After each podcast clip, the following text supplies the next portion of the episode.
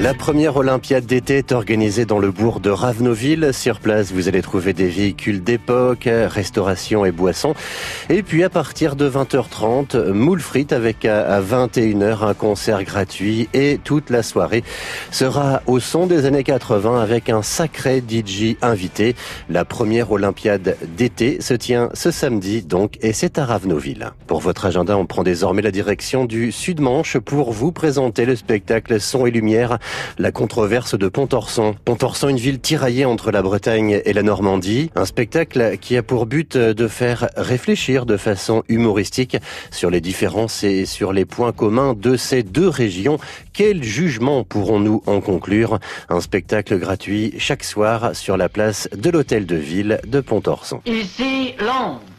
Voici notre quart d'heure français de l'après-midi. Place à l'exposition des paysages au cœur de la guerre. C'est à la ferme musée du Cotentin.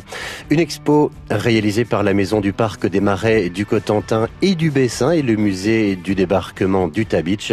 Une expo qui regroupe 20 photographies prises en 1944 sur le territoire, issues des fonds du musée du débarquement euh, du Beach et de ceux des archives départementales de la Manche, des tirages qui sont présentés bruts et sans retouche.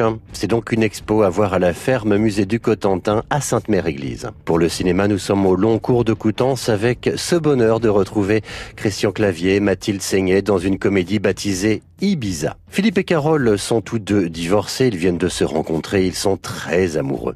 Philippe est donc prêt à tout pour se mettre les deux ados de Carole dans la poche. Il propose un deal au fils aîné. S'il a son bac, c'est lui qui choisit la destination des vacances et ce sera Ibiza. Moi, c'est Philippe. Tess, c'est Lomé, C'est la première fois que je rencontre des Sud-Américains.